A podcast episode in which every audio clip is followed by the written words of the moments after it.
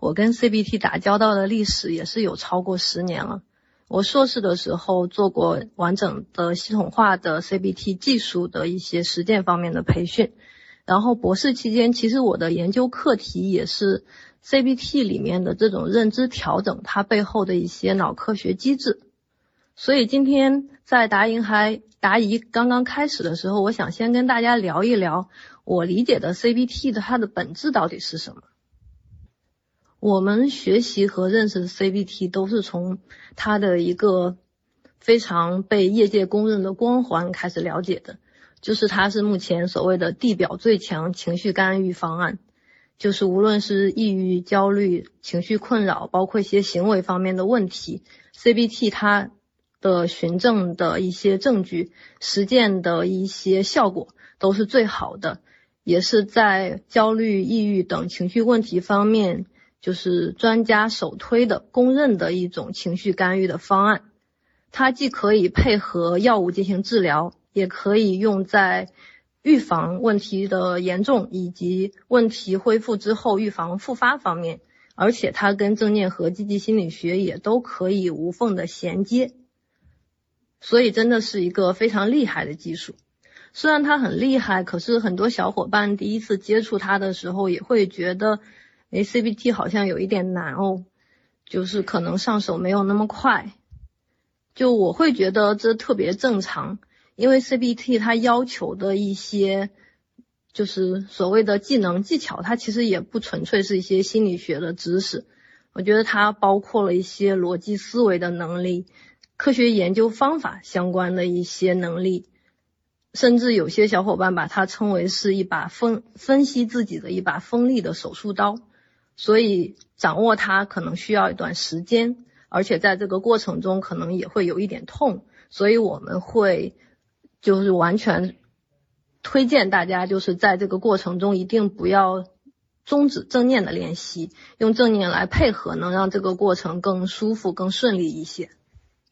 我理解的 CBT，我今天用了三句话来总结，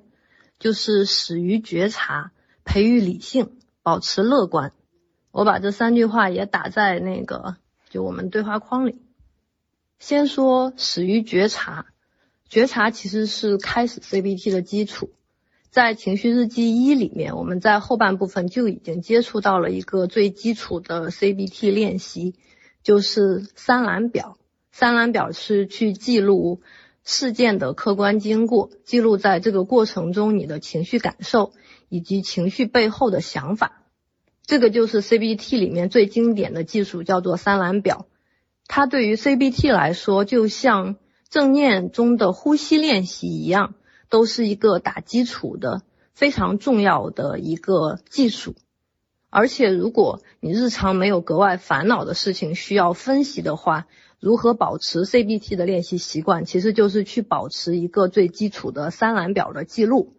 然后这里面包括了三个方面。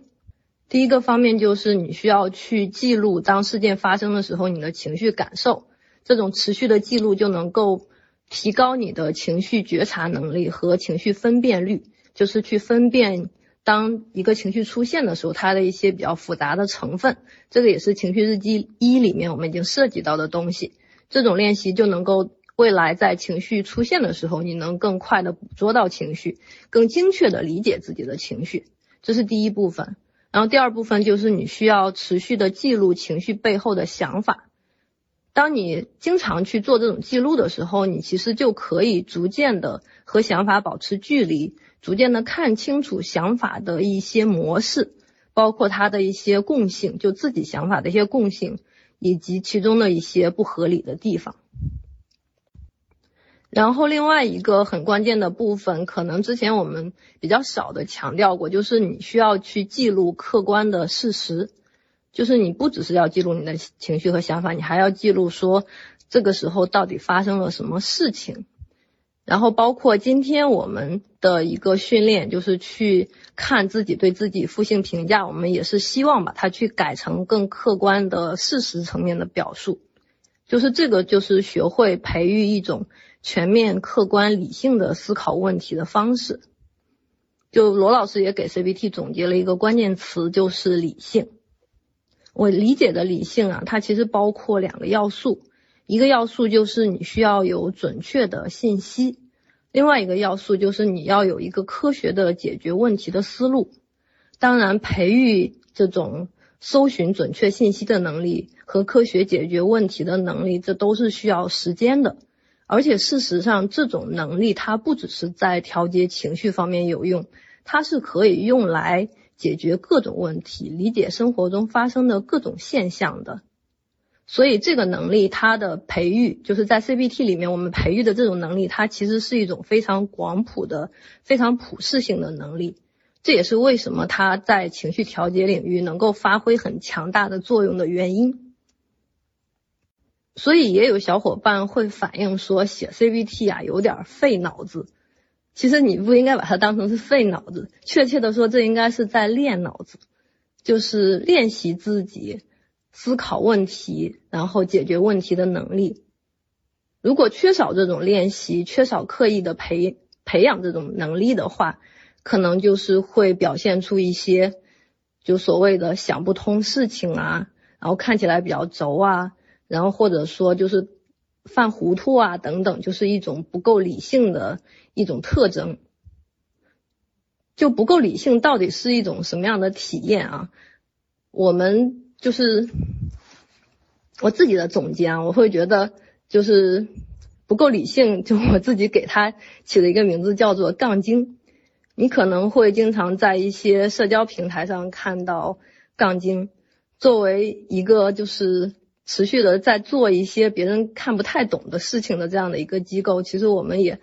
被迫和杠精打了很多年交道，就杠精的特点就是说，他们给出来判断特别干脆，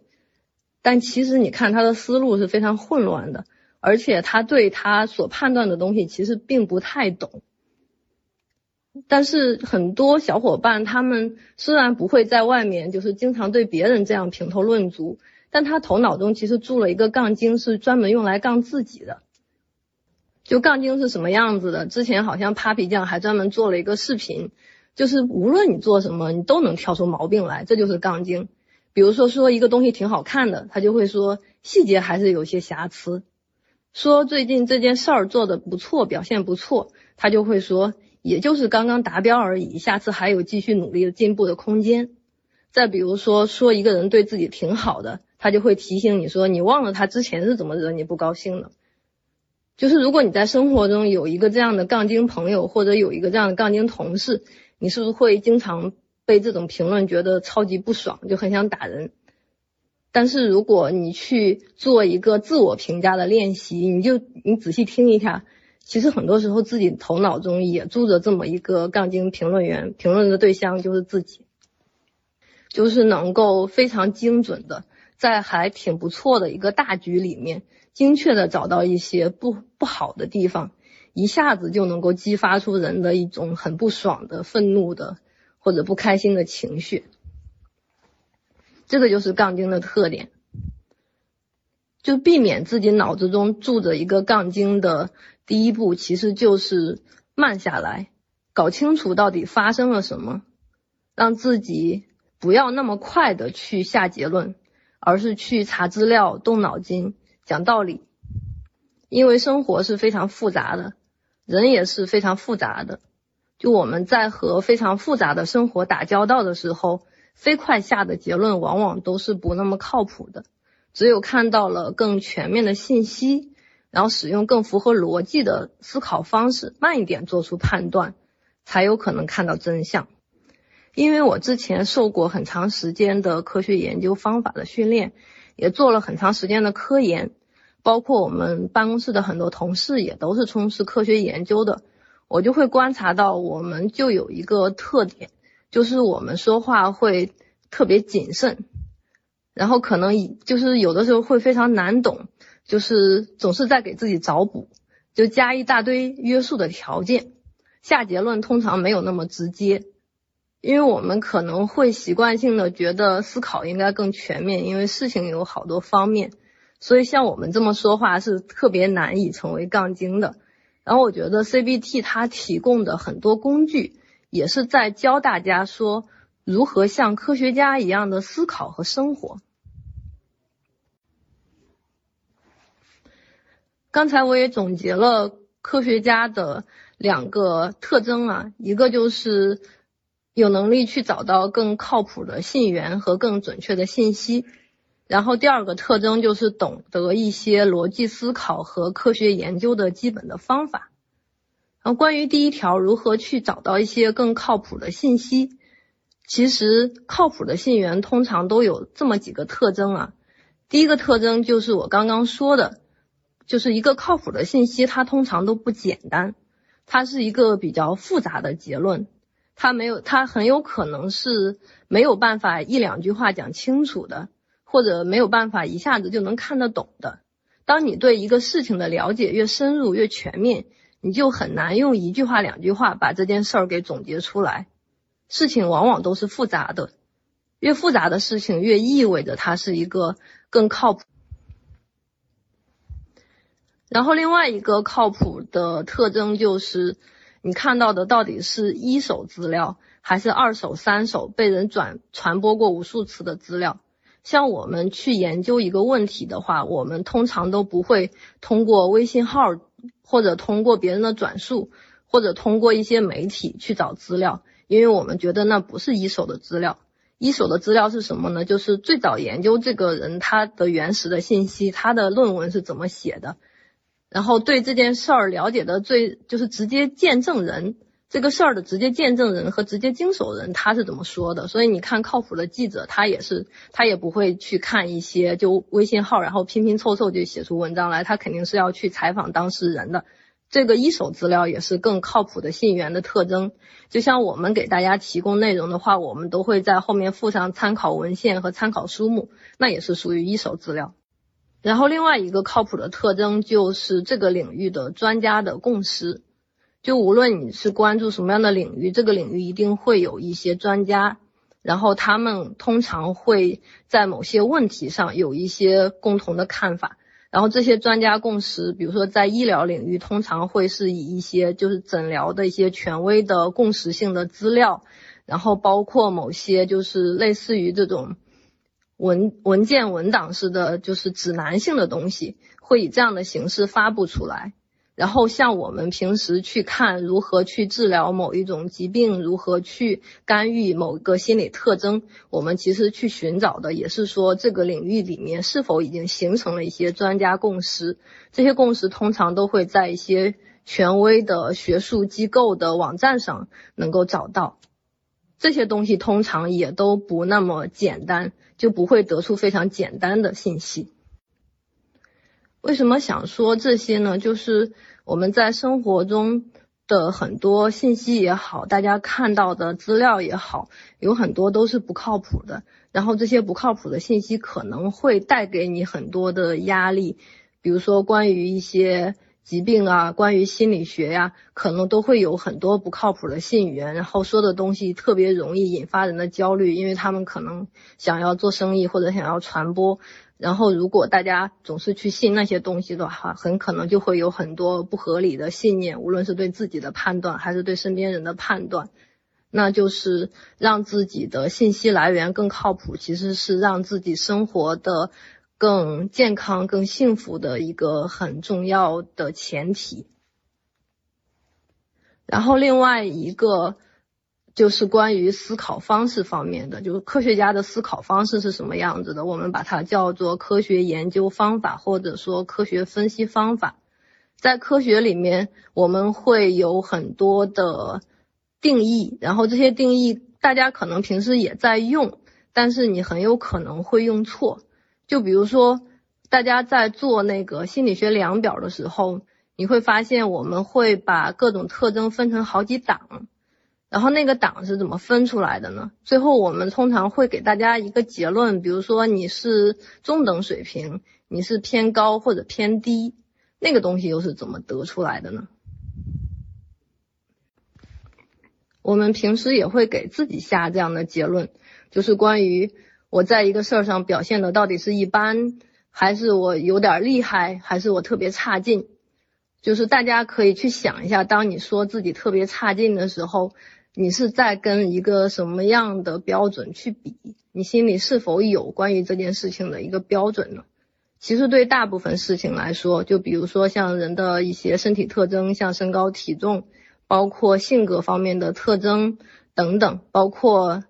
就很多很多的这些我们经常想要去比的东西。它其实，在人群中的分布，它都是一个比较接近正态分布的这样的一个曲线。不知道大家知不知道正态分布啊？就是一个中间多两头少，就是平均值，普通人永远是大多数，然后越极端的人越少的这样的一个分布的曲线。就是在这样的一个正态分布里，当我们说一般说普通的时候，它意味着你跟人群中的百分之六十几是差不多的，百分之六十八点几。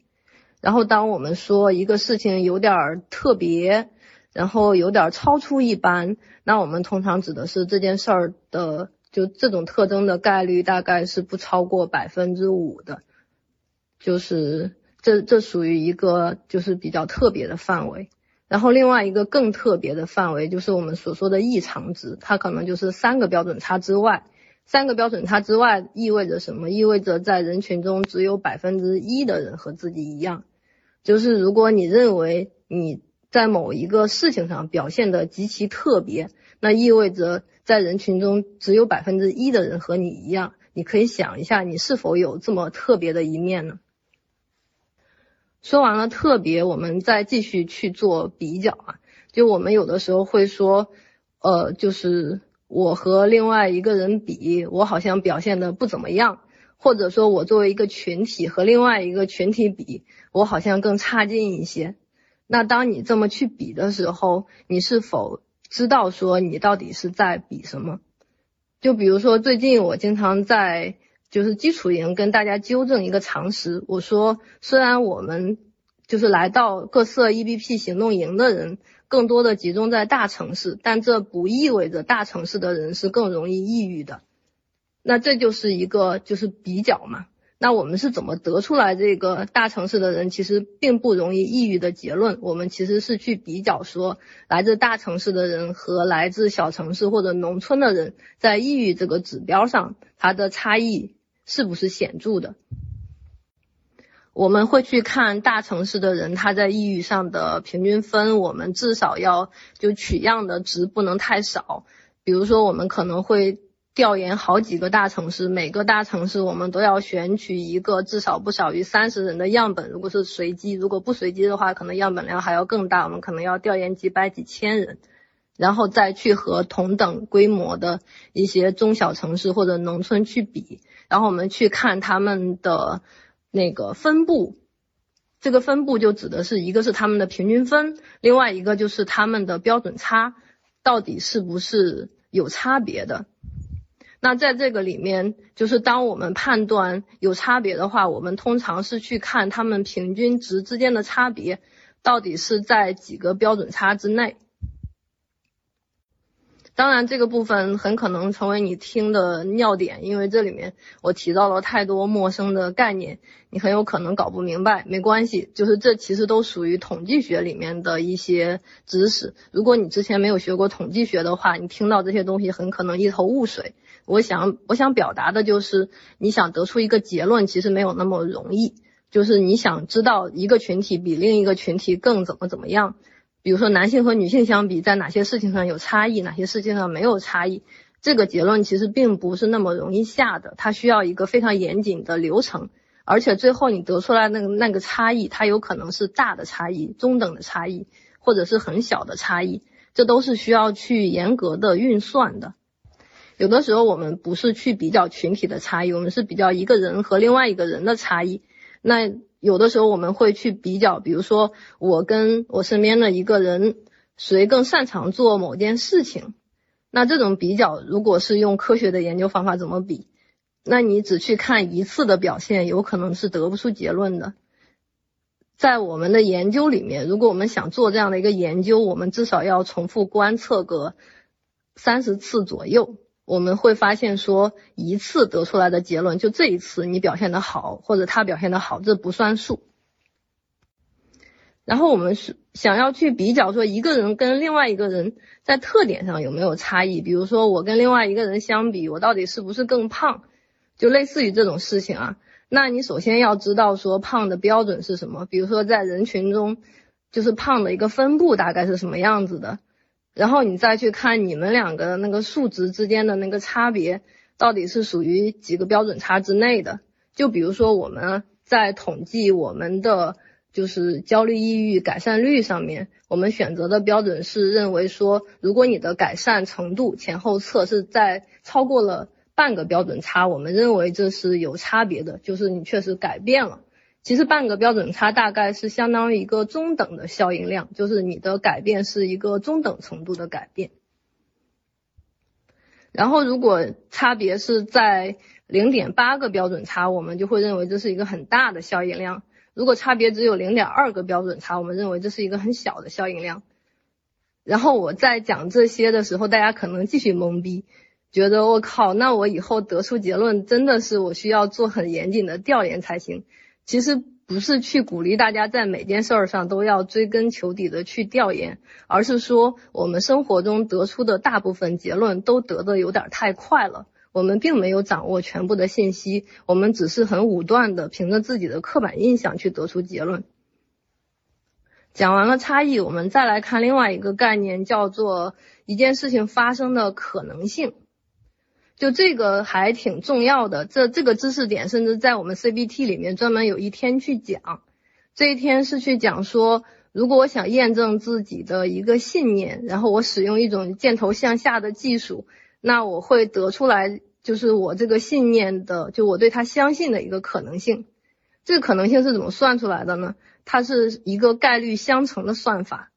就这个概率相乘的算法是应用在这样的一个场景的，就是如果你完成一件事情需要 n 个步骤，然后每个步骤都是有一定的概率，那你完成整个事情的概率它是用乘法去计算的，这是一个关于可能性的一个非常基础的计算方法。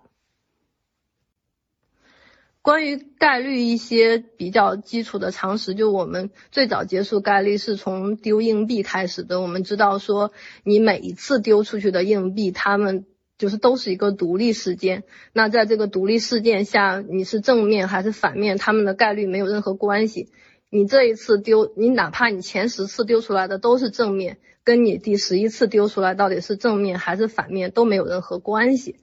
这个就是。就这个事儿，其实听起来特别容易，但是在生活中，我们经常在预测可能性的时候，忘记了这件事情和你之前发生的事情之间其实是相对独立的。我们总是倾向于用之前发生的事情去预测现在的事情，但有的时候这种预测通常是没有那么准确的。说完了可能性，我们再来说一个我们经常说的，就叫有关系没关系。什么叫有关系？就关系有两种。一种是非常强的关系，我们把它叫做因果关系。因果关系指的是你做了一个事儿，一定能够引起另外一件事儿的发生，这个叫因果。就比如说，我如果衣服晾在外面，现在下雨了，那衣服一定就会湿，百分之百，毫无毫无悬念，这个叫因果。但是世界上有因果关系的事情真的没有那么多，大部分事情你觉得他们两个有关系，但他们的关系其实是没有那么强。他们叫做相关的关系，就是我做了一件事儿，会带来另外一件事儿的一些变化，但我做的这个事儿并不是这个变化产生的全部的原因，可能还有别的原因。就是比如说啊，我今天心情不好，那可能的因素有什么？可能有今天下雨了，有可能今天我一个同事然后就做了一件让我不开心的事情，也有可能是因为今天的饭不好吃，可能有。七八个引起我心情不好的事儿，但是我去回顾的时候，我很有可能归因说，就是因为今天我这个同事说了一个什么事儿，让我心情不好了，然后我就把这个事儿当成了因果关系。但一般情况下，心情和发生的事情之间并没有这么绝对的因果关系，就心情影响心情的变量实在是太多了。我刚才说了几个啊，什么叫一般，什么叫特别，什么叫有显著的差异，什么叫可能性，什么叫有关系。就这些都是我们在生活中经常会使用的词儿，但是你会发现说，就是科学研究里面或者更有符合逻辑的里面，其实这些东西它没有那么简单。就如果你想要得出更符合客观事实的结论，想要去接近真相的话，通常没有那么简单。大家可能会有疑惑，说今天不是一个答疑吗？怎么变成上课了？因为我们前几天所做的这些操作啊，就包括去写自己的一些对自己的评论，然后把这件事儿改成更符合客客观事实的说法，然后包括后几天要做的一些就是如何去调整自己想法的操作，这些它背后其实都是一些理性、逻辑、科学方法。就我们生活中很多事情都是没有经过这样的检验的，我们很有可能得出的都是一些偏见，很有可能得出了很多立不住的结论，然后这些偏见和立不住的结论通常也都是负面的，会把我们的心情拽到一个自己很难接受的，然后不舒服的方向上去，这也是人脑的一个很重要的特征。其实我们搞心理学的呀，通常统计都学得不错。而且科学研究方法课也是搞心理学的必修课，为什么呢？原因就是因为人太复杂了。你如果想研究人，想搞明白人是怎么回事儿，你不掌握这些科学的工具，你根本就无法正确的得出关于人的真相和规律。当你去分析自己的话，如果你的思维思路是不符合逻辑的，然后不符合科学道理的，你也无法得出正确认识自己的真相和规律。很多小伙伴都很喜欢思考啊，这是一个很好的习惯。但如果你的思考没有这些科学工具的辅助，那它通常很可能是低效的，会导向一些错误的结论。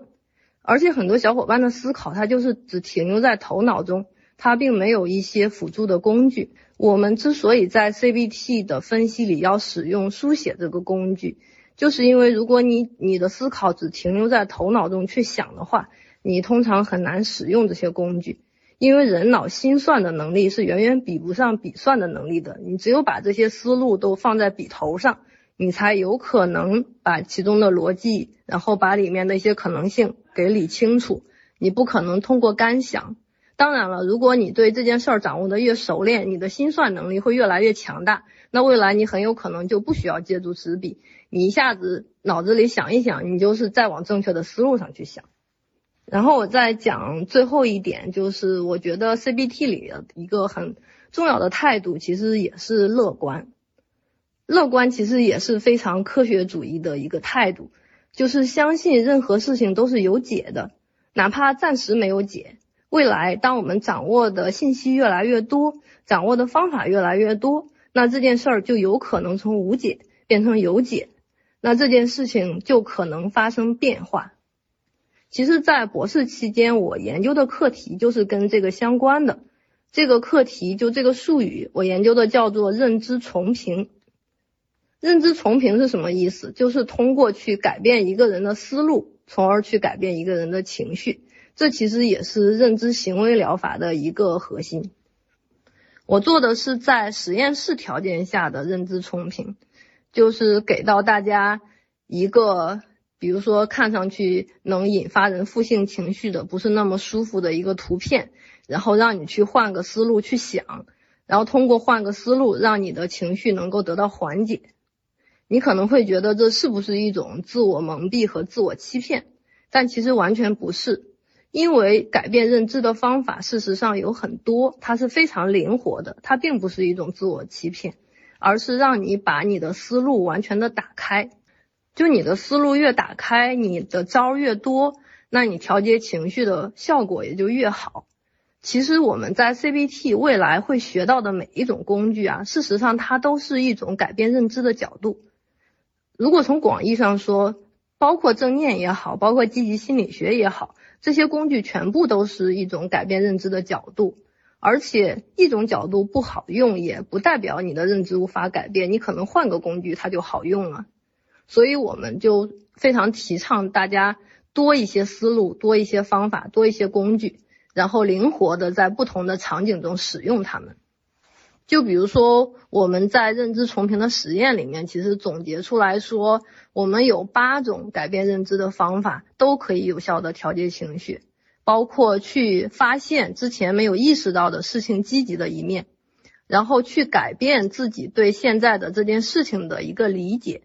去质疑这件事情的真实性，就它真实的可能性到底有多大，然后去改变说未来自己的对这件事儿发展的一个预期，或者是去借助别人的力量去解决问题，然后借助新的技术手段去解决这个问题。如果以上都无效的话，你还可以意识到说这个困境也许是跟自己无关的，或者是自己可以逃离的。然后最后最后，如果还无效的话，我们还有正念托底，我们可以接纳已经发生的事实，接纳本身意味着你跟这件事的关系也发生了变化。所以你会发现说 CBT 其实非常乐观，它是在用各种各样的招去处理你的问题。所以未来大家。在学习它的时候，如果你当天正好遇到了一些就是比较棘手的情绪困扰，你可以试一试这些招到底管不管用。一个招不管用，不代表你解决不了它。未来可能某一天你学到的一个招就管用了。如果你当天并没有特别强烈的情绪困扰，你也可以先把这个招给学起来。你可以用一个不是那么困扰的事情，你依葫芦画瓢的，然后看着我们的事例，然后去写一写，知道说去看问题的角度可能可以打开不止一种，每天去学一种。总之就是这个过程，希望大家是带着一种积极的想要改变、想要探索的这种乐观的态度去做，而不是每天都在苦苦的深挖自己、解剖自己、分析自己，越解剖越难受。以上就是。我想讲的，我对 CBT 的理解，以及想带给大家接下来练习 CBT 的一些态度。